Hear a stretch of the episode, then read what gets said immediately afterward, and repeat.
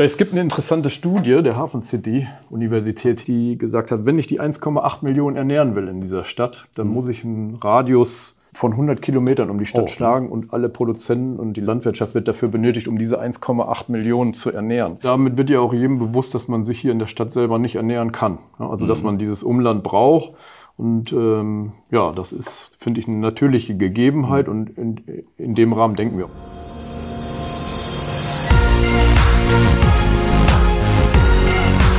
B und P Business Talk. Der Wirtschaftspodcast aus der Metropolregion Hamburg. Präsentiert von Business and People. Ja, hallo, mein Name ist Tobias Pusch. Mit meiner Firma Wortlieferant produziere ich diesen Podcast. Und für diese Episode des Business Talk mussten Host Wolfgang Becker und ich ein bisschen weiterfahren und zwar bis in den Norden der Hansestadt, und zwar in den Stadtteil Hummelsbüttel. Dort trafen wir uns mit Karl-Heinz Kremer. Das ist der Vorstandsvorsitzende der Block Foods AG. Block Foods gehört zur Blockgruppe, kennt man ja wirklich bestens hier, ne? Stichwort Blockhaus Restaurants. Block Foods ist dann sozusagen der Teil des gesamten Unternehmens, der für die Lebensmittel zuständig ist, die man beispielsweise im Supermarkt kaufen kann. Ja, und der Karl-Heinz Kremer, der ist halt nicht nur bei Block Foods Vorstandsvorsitzender, sondern auch Vorstandsmitglied beim Food Active e.V. Das ist ein Netzwerk für Lebensmittelproduzenten, das gerade sein zehnjähriges Bestehen feiert.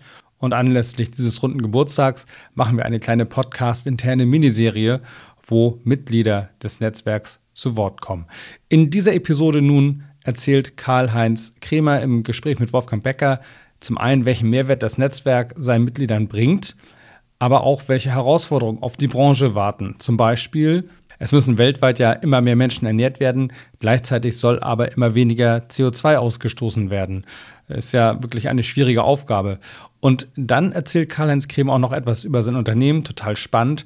Wie gesagt, eine tolle Hamburger Marke, kennt hier jeder. Und zwar die Block Foods AG war eigentlich mal ein Spin-off aus den Restaurants aus den Steakhäusern. Und jetzt mittlerweile ist es aber so, dass dieses kleine Spin-off einer der größten Umsatzbringer der Blockgruppe ist. Warum das so ist, wie das geschehen ist und noch so manchen anderen spannenden Einblick, alles in dieser Episode vom Business Talk. Viel Spaß beim Zuhören. Im B&P Business Talk habe ich heute einen ganz besonderen Gast, Karl-Heinz Krämer vom anderen von der anderen Seite der Elbe muss man ja sagen. Äh, er ist Vorstand der Block Foods AG. Wir sitzen hier am Lademannbogen 127 in Hummelsbüttel, habe ich richtig gehört. Richtig, ja. Und ähm, machen etwas in unserem Kontext über Food-Berichterstattung beziehungsweise auch Food Active. Dazu gleich mehr. Ja, Herr Kremer, Sie sind äh, Vorstandsvorsitzender der Block Foods AG, aber auch des äh, Vereins Food Active e.V. Und das wohl auch schon einige Zeit. Und darüber wollen wir reden. Es hat nämlich jetzt kürzlich gerade eine große Feier stattgefunden, zehn Jahre Food Active. Was ist Food Active? Ja, Food Active ist das Branchennetzwerk der Nahrungsmittelindustrie äh, hier im, in der Metropolregion Hamburg. Wir sind vor zehn Jahren gestartet. Begonnen hat das überhaupt äh, ähm, mit der Süderelbe AG, die damals einige Jahre vorher schon auch einzelne Veranstaltungen für die Nahrungsmittelbranche veranstaltet hat, wie den äh, Think Tank Food und äh, andere Aktivitäten, um die Branche zusammenzubringen, um, um gemeinsame Themen anzugehen. Gab es keinen Verband? Ich fragte einfach gleich mal zwischen. Man hat ja das, die Vorstellung als Laie, die Kollegen müssen ihn ja irgendwie alle kennen.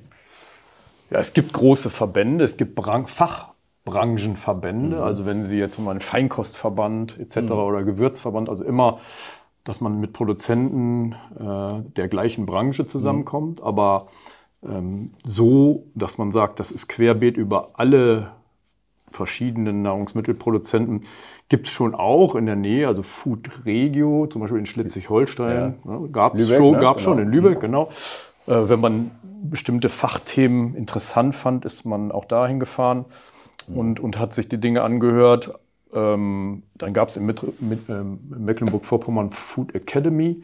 Die haben eben so ein bisschen mehr im Fokus die Weiterbildung, Fortbildung, Ausbildung der Mitarbeiter für die Nahrungsmittelproduktion.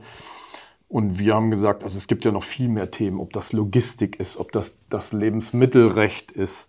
Ja, Ne, das ist- Digitalisierung vermutlich auch ein Riesenthema, ne? Ja, vor zehn Jahren noch nicht ganz da so. nicht, aber, aber jetzt mittlerweile ja. Genau, es sind schon viele Themen, auch wie jetzt Nachhaltigkeit in den letzten Jahren. Es kommen immer wieder neue Themen auf. Das ist ja auch das Interessante an der Nahrungsmittelbranche, dass ständig was Neues entsteht, immer wieder neue Themen kommen. Und so sind wir gewachsen. Wir waren damals elf Gründungsmitglieder. Und, Da war Block schon dabei. Genau. Wie sind Sie denn so als Unternehmen, als Hamburger Unternehmen, so auf diese Südgeschichte gekommen? Naja, die, die Veranstaltung oder das Netzwerk war schon hier auch in Hamburg. Also immer schon haben wir unsere Veranstaltung ähm, in der Stadt Hamburg, aber auch in der Metropolregion Wie, stattfinden. wie lassen. weit fassen Sie die? Bis, bis wohin reicht die? Ja, es gibt eine interessante Studie der Hafen City Universität hier äh, in Hamburg, die gesagt hat, wenn ich die 1,8 Millionen ernähren will in dieser Stadt, dann muss ich einen Radius von 100 Kilometern um die Stadt schla schlagen und alle Produzenten und die Landwirtschaft, Landwirtschaft wird dafür benötigt, um diese 1,8 Millionen zu ernähren. Aber in dem Radius leben ja auch noch mal drei, vier, fünf, sechs, sieben Millionen. Ne? Ja, sicher, aber ich fand das, fand Aber das eine ganz, äh, ganz interessante Studie. Ja, spannend, und damit wird ja auch jedem bewusst, dass man sich hier in der Stadt selber nicht ernähren kann. Ja, Also, Mhm. dass man dieses Umland braucht. Und ähm, ja, das ist, finde ich, eine natürliche Gegebenheit. Mhm. Und in, in dem Rahmen denken wir auch. Also wir haben Mitglieder, die kommen aus Perleberg Mhm. zum Beispiel. Ist vielleicht nicht unbedingt Metropolregion, nördliches Brandenburg, aber die sagen, dieses, dieser Verein Food Active, der ist so interessant. Na ist gut, das reicht auch bis Uelzen runter. Genau. DV, DVG haben wir. Äh, dort unten haben wir den Lüneburg, Bauhof. DV, äh, DVG ist in Lüneburg. Also das ist schon ein großer Haufen von Unternehmen. Wie viele Unternehmen in der Lebensmittelbranche haben wir in dieser Region? Also wir haben reine Nahrungsmittelproduzenten in etwa 450 in dieser Region. Zählt da Landwirtschaft dazu? Oder? Nein, Landwirtschaft gehört da nicht. Das sind wirklich die Unternehmen, ist auch Gastronomie gehört nicht dazu, sondern das sind die Unternehmen, die Nahrungsmittel herstellen. Ob es wie wir sind jetzt ein Dressing oder eine Sour Cream. Ja. Ähm, andere eben Gewürze oder Sie hatten gerade DVG genannt, ob die jetzt ein Müsli herstellen, Ja, genau. also querbeet. Also die wirklich Produkte herstellen, die entweder in, ähm, in dem Supermarkt wieder zu finden sind oder im Food-Service-Bereich über den Großhandel, die dann ähm, die Gastronomie oder Hotellerie oder Betriebskantinen beliefern. Wir reden eigentlich über, ja, sagen wir mal, produzierte Produkte. Ein Apfel ist ja auch ein Produkt. Der wächst, aber der fällt hier nicht in Ihre Kategorie. Sehe ich das richtig? Ja, wir haben schon, wenn man jetzt Gemüsebeer nimmt, ne, der, Richtig, ja. der erntet vom Feld, verkauft auch an die weiterverarbeitende Industrie, aber packt auch schon ab für den Lebensmitteleinzelhandel.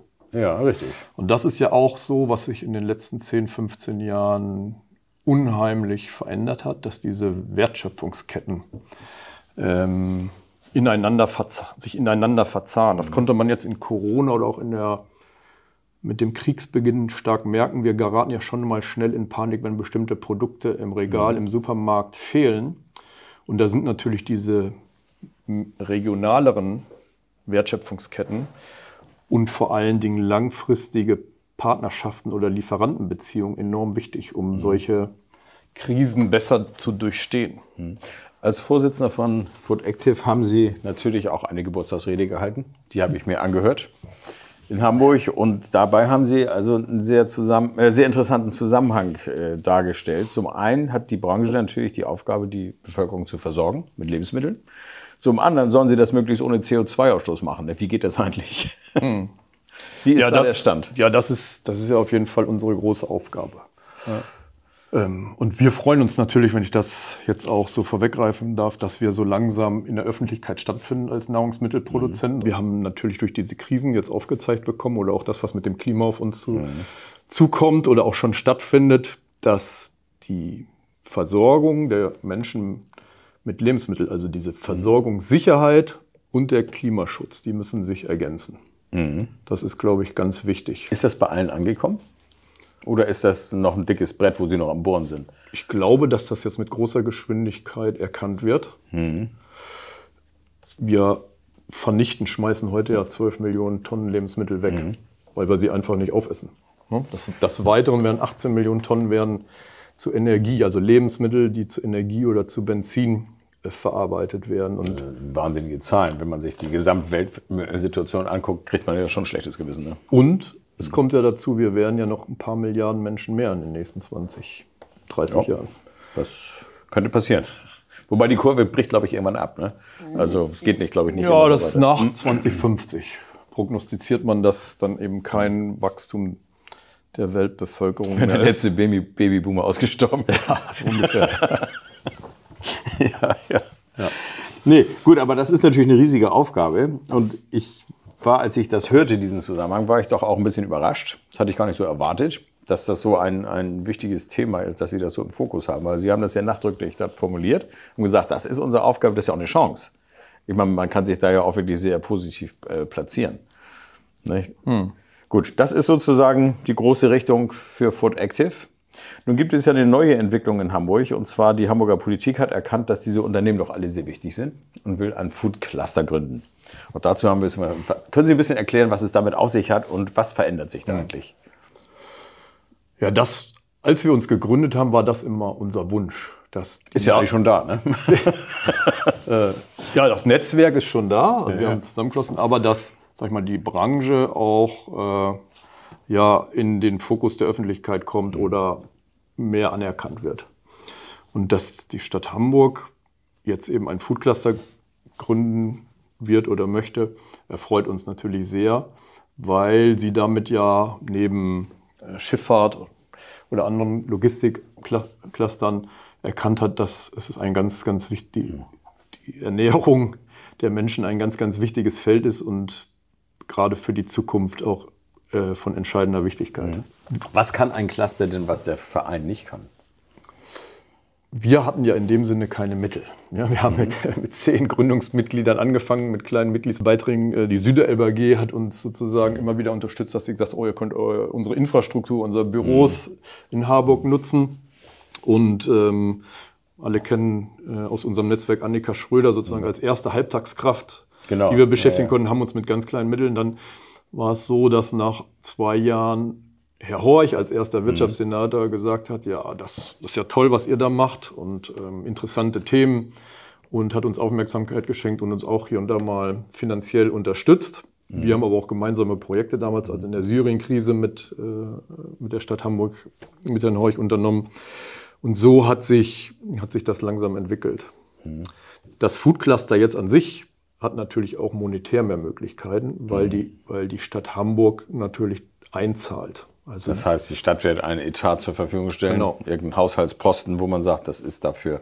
Genau. Also wir, haben haben, Sie- wir, wir haben unsere Mitgliedsbeiträge, die was, in etwa 80, wir wachsen ja rasant, ich glaube, wir gehen jetzt auf 140 Mitglieder. Ich Ja. habe glaube noch gesagt, wir sind auf, auf unserem Geburtstag äh, 130, aber jetzt seit der Feier haben wir schon wieder vier, vier Standen alle stark? Ich dachte, die wollten alle ein Bier kriegen da. Also die Ja, wollten ja, alle ja, unterschreiben. Die wollen schon beitreten. Die, die sagen ja, ne, die Foodies sind ja, sind ja eine lockere Truppe, haben sie ja vielleicht auch festgestellt. ja, ja. Bunte Durch- Truppe vor allem. Durchaus. Ja. Macht, macht Spaß. Und äh, jeder findet sich da wieder. Das ist auch so, wenn man bedenkt von unseren, also ich habe jetzt die Zahlen noch abgespeichert, 131 Mitglieder sind wir, also wir sind schon mehr geworden jetzt allein. Also allein In der letzten durch, Woche. durch dieses Event da. Durch dieses Event. Das war auch sehr gut gemacht. Ja. Aber wir haben, das ist ja so, so verrückt, bei uns sind mittlerweile 16 Start-up-Unternehmen. Also wenn man jetzt mal Ankerkraut nimmt oder Kelemese Unternehmen, die jetzt Mhm. Ja, die sind ja schon sechs, groß, ja, schon- sechs, acht Jahre alt sind, aber die sind ja, zu ja. uns gekommen, da haben die mit drei Mann in der Garage angefangen. Und auf der anderen Seite haben sie jetzt einmal, ob das jetzt Block ist, Block Foods mit knapp 500 Mitarbeitern oder ein Unternehmen Mhm. wie Haribo, die weit über eine Milliarde Umsatz machen, die bei uns Mitglied sind, haben sie also diese ganze Bandbreite. Und das ist eine, da ist der Austausch natürlich witzig, weil die, die kleineren Unternehmen sagen, Mensch, was ist denn das jetzt hier mit äh, ähm, dieser Verordnung, ähm, was weiß ich, Haltungsstufen, die da drauf müssen oder, oder, oder, was es so alles Kommt ja gibt. dauernd was Neues. Genau, es kommt andauernd was Neues und dann können die großen Unternehmen, die dann vier, fünf oder zehn Qualitätssicherungsmanager beschäftigt haben, natürlich sagen, ja, komm, komm, wir machen eine Arbeitsgruppe, die heißt Qualitätssicherung oder eine, die heißt Lebensmittelrecht. Da beschnacken wir das.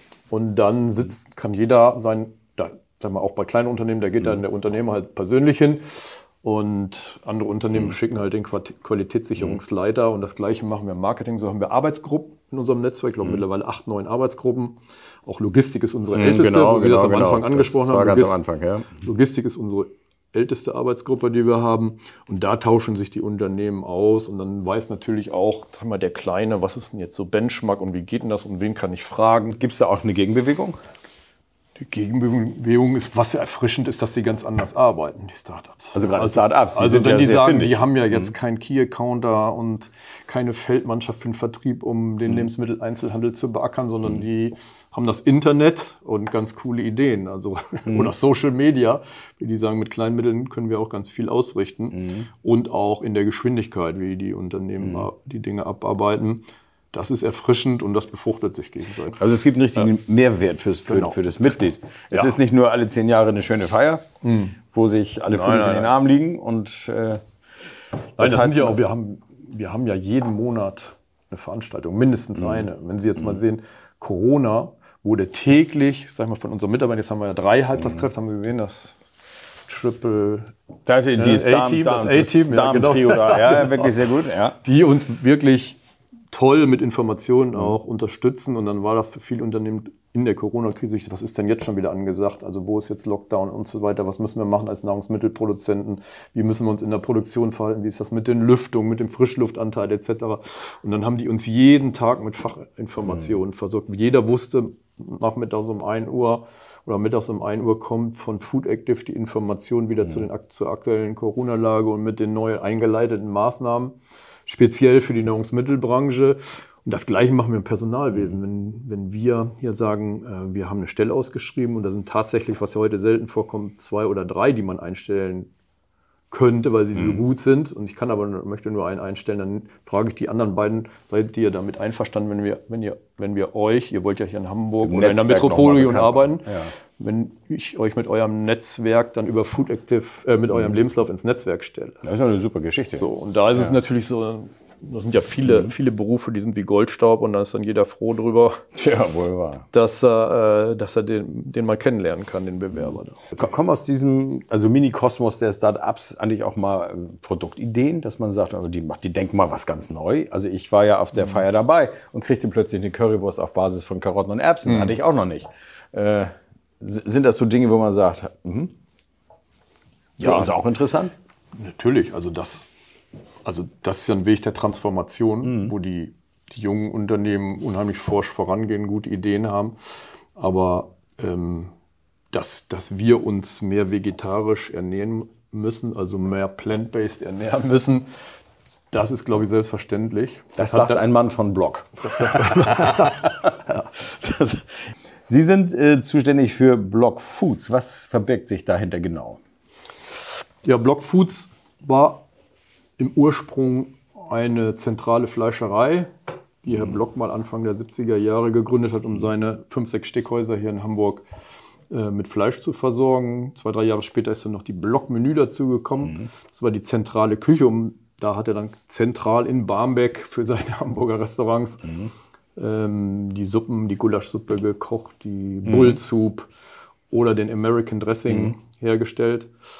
Ähm, und über die Jahre, auch mit dem Beginn und der Gründung des Elysées, die dann auch so zentral, dass das auch so zentral versorgt wurde mit Fleisch und eben Dressings und so weiter, ähm, kamen Kunden auf Herrn Block zu, die dann gesagt haben, das ist ja interessant, wie Sie das machen, können wir diese Produkte auch kaufen. Und damit fing eigentlich das Drittkundengeschäft an. Drittkundengeschäft in dem Sinne, dass man also nicht an den Endverbraucher verkauft hat, sondern ähm, Produkte, die Produkte auch an andere Hotelketten oder Restaurants verkauft. Das nächste war, dass eben auch Hamburger Einzelhändler gekommen sind, haben wir gesagt, kann man den Stegpfeffer denn nicht auch, äh, den ihr da auf dem Tisch stehen habt, kann ich den nicht auch in meinem Supermarkt verkaufen? Ja. So ist dann das eine Einzelhandels- logische Frage, Ja. klar. Und äh, so hat man dann sich damals eben auch einen Produzenten gesucht, der äh, die Gewürzmischung, das ist ein ehemaliger Produktentwickler von dem Blog gewesen, der hat sich dann selbstständig gemacht mit dieser äh, mit einer Gewürzmanufaktur und hat dann äh, für einen Blog die Gewürzmischung fertig gemacht und auch in Gläsern abgefüllt. Und dann Anfang der 90er Jahre haben wir als Block, also als Block-Produktionsunternehmen eigentlich mit diesem Drittkundengeschäft angefangen. Und das hat sich so gut entwickelt, dass man 2003, 2004 hat man gesagt, okay, jetzt muss man das von den, aus den Restaurants herauslösen, weil der Umsatz oder das Drittkundengeschäft ja schon fast 40, 50 Prozent eingenommen hat des gesamten Volumens, was da selber hergestellt worden ist. Und so hat man dann 2005 die Blockgruppe in drei Aktiengesellschaften aufgegliedert. Also Restaurant AG, Foods AG und äh, Hotel AG. So. Mhm. Äh, und wir haben uns seit dieser Zeit unheimlich schnell entwickelt. Also heute ist der, der externe Umsatzanteil ungefähr 75, 80 Prozent. Mhm. Also Sie kennen alle die Produkte ja. wie die Sour Cream oder die American Burger. Das sind alles Produkte, die in den letzten mhm. 15 Jahren sich sehr gut im Einzelhandel entwickelt haben. Es, jedes Jahr bringen wir ein, zwei Artikel. Anfangs mhm. war es so, dass wir immer einfach nur uns ein Produkt von der Speisekarte ausgesucht haben und haben gesagt, das machen wir jetzt, produzieren wir im mhm. größeren Stil und so sind dann hier die beiden Werke entstanden. Einmal in Hummelsbüttel, wo mhm. wir rein die Fleischprodukte herstellen, also die Burger, das Carpaccio, mhm. portionierte Steaks. Und in Zarrentin, in Mecklenburg-Vorpommern, mhm. stellen wir dann die Feinkostartikel, also wie, wie die Dressings oder die Sour Cream mhm. etc. Ich würde mal sagen, da ist noch viel Luft nach oben. Ne? Also wenn man sich das jetzt ansieht, eine Produktpalette, da, da ist ja alles Mögliche denkbar. Wie sind da mhm. die Planungen? Wir haben die Möglichkeit, das ja noch auszuweiten, indem man sagt, äh, in alle Richtungen. Wir, wir, ja, wir können, wir können uns in dem Bereich Fertiggerichte weiterentwickeln mhm. unter der Marke. Äh, ein großes Standbein der Block Foods und auch ein sehr stark wachsendes ist natürlich solche Convenience-Produkte, ob es jetzt äh, eine geschmorte Ochsenbacke in Merlot ist oder ein Ossobuco, mhm. solche Sachen, die wir herstellen, oder ein ganz normales Rindergulasch oder eine Rinderroller, das sind alles Sachen, die heute aber auch schon keiner mehr herstellen kann zu Hause, aber in der Gastronomie ist das halt auch rasant jetzt durch Corona, durch den Personalmangel, dass keine Köche mehr nachkommen. Ja, stimmt. Und mit diesen ähm, Fertigprodukten ähm, haben wir momentan sehr starken Wachstum. Also, also wir merken ja im privaten Bereich durchaus, kann man wohl von einem Verfall der Kochkünste reden. Also viele junge Leute, die kommen gar nicht auf die Idee, haben da auch keinen Spaß dran oder keine Freude, was auch immer, oder auch nicht die richtige Anleitung. Kochen ist dann nicht unbedingt so an oberster Stelle. Spiegelei schafft man noch, aber sowas Kompliziertes traut sich in der Regel keiner ran. Wenn das in der Gastronomie eine ähnliche Entwicklung gibt aus Personalgründen, also das Fachkräftethema, das wäre ja für Sie sozusagen der Punkt zu sagen, da kann man nochmal richtig Gas geben. Machen wir auch. Geht das in die Richtung? Ja, ja, wir investieren jetzt sehr stark in Zarentin. Ja. In die Produktionsstätte ähm, zweistelligen Millionenbereich. Das heißt, wir werden eine Convenience-Gesellschaft. Sind wir ja sowieso so schon in großen ja, Teilen. Ja, oder wir verlieren unsere Esskultur. Die Alternative besteht ja, weil sie würden ja diese Produkte sonst im Restaurant gar nicht mehr kriegen, weil es auch die Köche gar nicht mehr gibt, die das herstellen nee, Nee, nee. Also meine Oma, auch meine Frau kann solche ja. Produkte noch herstellen, aber die Arbeit macht meine Frau sich dann oder hat die Zeit dann nicht mehr dazu. Mhm. Eine Ochsenbacke fünf Stunden zu schmoren. Ja, das ist, das, auf die Idee käme ja heute keiner. Man ist ja immer nur auf schnell mal eben ja, aufs, aufs Grill genau. und fertig, ne? Ähm, aber das, das sind natürlich auch Sachen, die dann wirklich verloren gingen. Also da haben Sie da nicht nur eine, eine Ernährungsaufgabe, sondern auch eine museale Aufgabe sozusagen. Ja. Erhalte kulturelle Esskultur, kulturelle Esskultur. genau. Ja. Also eine kulturelle Aufgabe. Gut, gibt es in nächster Zukunft irgendwelche Produkte, auf die wir uns freuen können? Irgendwas, was kommt? Ich hatte das bei Food Active genannt, eben mit dieser Wertschöpfungskette mhm. verzahnen, also mit der Landwirtschaft. Mhm. Dass wir eben heute 32 Vertragslandwirte haben, mhm. ähm, die, die für uns Rinder aufziehen. Und das haben wir vor neun Jahren gestartet, aber mit dem Anspruch, äh, tiergerecht, also Tierwohlbedingungen. Also mhm. dass die Kälbchen ein halbes Jahr beim, Mutter, beim Muttertier auf der Weide mhm. laufen können, dass sie in offenen Stellen stehen auf Stroh, dass sie eben auch auswachsen und in Ruhe wachsen können. Mhm. Also nur mit regionalem Futter ähm, gefüttert werden. Und da sehen wir halt auch den Hebel, dass man eben auch Rindfleisch im Einklang mit der Natur herstellen mhm. kann, weil die ähm, Wiederkäuer ja schon immer auf dieser Welt waren und Gras gefressen haben. Also, das also Methan ist keine Erfindung vom Blockhaus. Das, nee, das muss man mal so festhalten. Das war schon immer so, da haben Sie recht. Nun ist gerade Rindfleischproduktion ja durchaus auch öfter mal kritisch in der Erwähnung zu finden dass man sagt, es wird sehr viel reingepackt und es kommt vergleichsweise wenig raus. Also wir beide wissen, hm. es kommt natürlich ein super Fleisch raus und wir hm. mögen gerne ein Steak essen. Ja. Ist richtig, aber es kostet halt auch, um das zu erzeugen. Ähm, der Ansatz, sowas jetzt nachhaltiger zu gestalten, wie, wie funktioniert das? Ja, also das ist eine sehr gute Frage. Ähm, das, wir haben gesagt, also ähm, auch vor zehn Jahren, auch vor 15 Jahren hat man immer schon, hat der Gesetzgeber über Tierwohlbedingungen gesprochen und sagt, äh, Dinge, die er einführen wollte an Haltungsformen, Vorgaben, ist aber nie was passiert. Mhm. Und wir haben gesagt, okay, wenn wir als Marke Blockhaus und es gibt ja nicht so viele Fleischmarken in dem Sinne, wenn wir äh, Qualitätsführer bleiben wollen, dann müssen wir uns auch ums Tier kümmern. Mhm. Und der zweite Schritt ist auch, wir müssen uns auch ums Klima kümmern. Und so ist das entstanden, dass wir in Mecklenburg-Vorpommern rumgefahren sind und haben Landwirte gesucht, die mit uns oder für uns auch Rinder aufziehen. Mhm unter der Maßgabe natürlich, dass das tierwohlgerecht stattfindet. Das haben wir dann gleich wissenschaftlich mit der Uni Kassel für ökologische Agrarwissenschaften, mhm. Veterinärwesen. Da muss ja irgendwie belegen, was man da tut. Ne? Be belegt und gesagt, für mhm. uns ist ja ein Tier Tierwohl auch nur, wenn das Tier auch wirklich gesund ist. Ne? Dass mhm. man das untersucht, also die inneren Organe, die Klauen und so weiter, hat das wirklich einen Impact oder einen Effekt. Mhm. Äh, und so sind wir daran gegangen. Und das hat sich ähm, sehr gut entwickelt.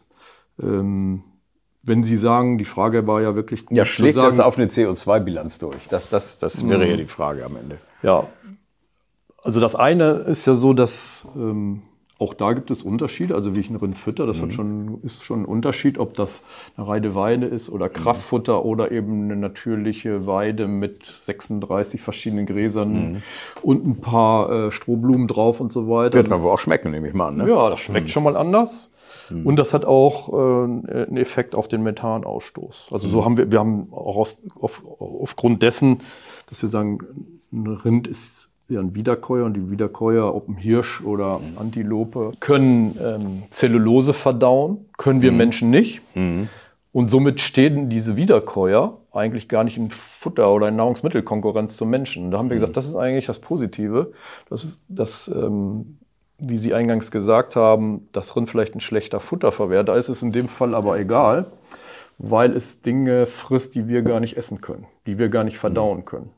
Aber wir kommen da nicht in die Konkurrenz. Das genau. ist schon, schon klar. Nee, nee. So, das geht ja, geht ja auch um, um, Wasserverbrauch und, und all diese ganzen Zahlen, die dann immer genannt werden, kommt man nicht umhin. Also ich sage hm. mal, wenn man Steak essen will, dann muss man das in Kauf nehmen. Ja.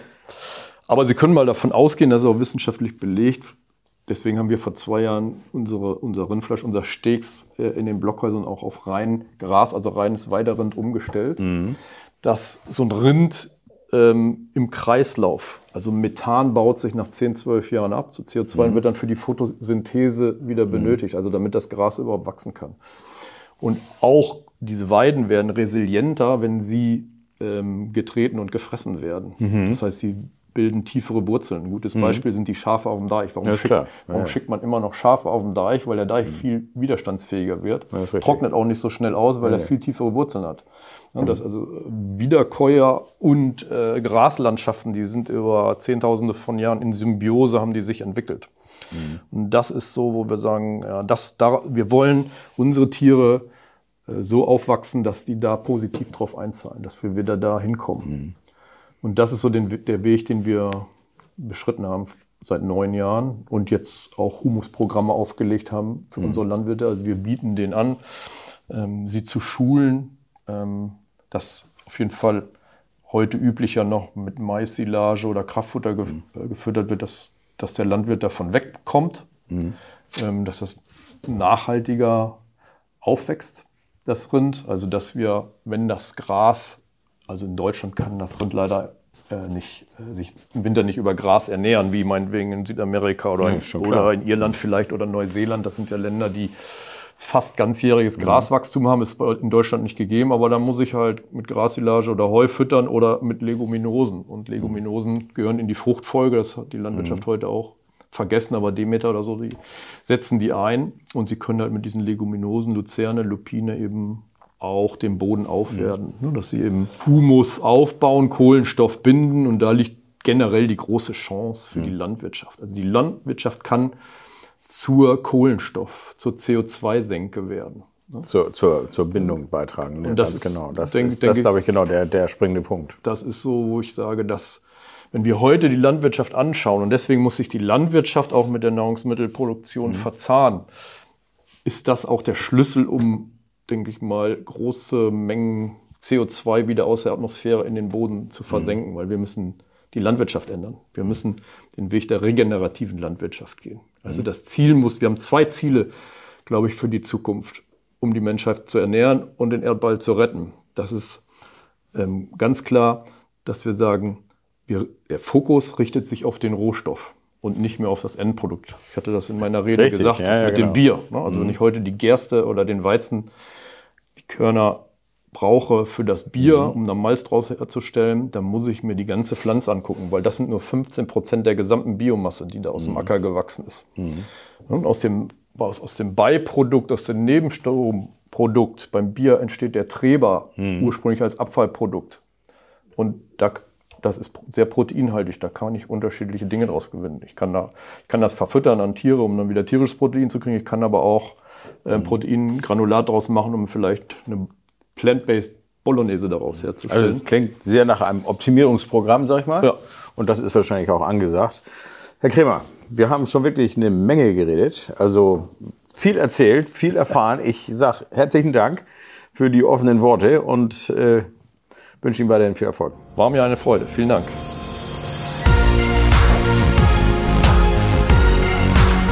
Das war der B&P Business Talk der Wirtschaftspodcast aus der Metropolregion Hamburg. Präsentiert von Business and People.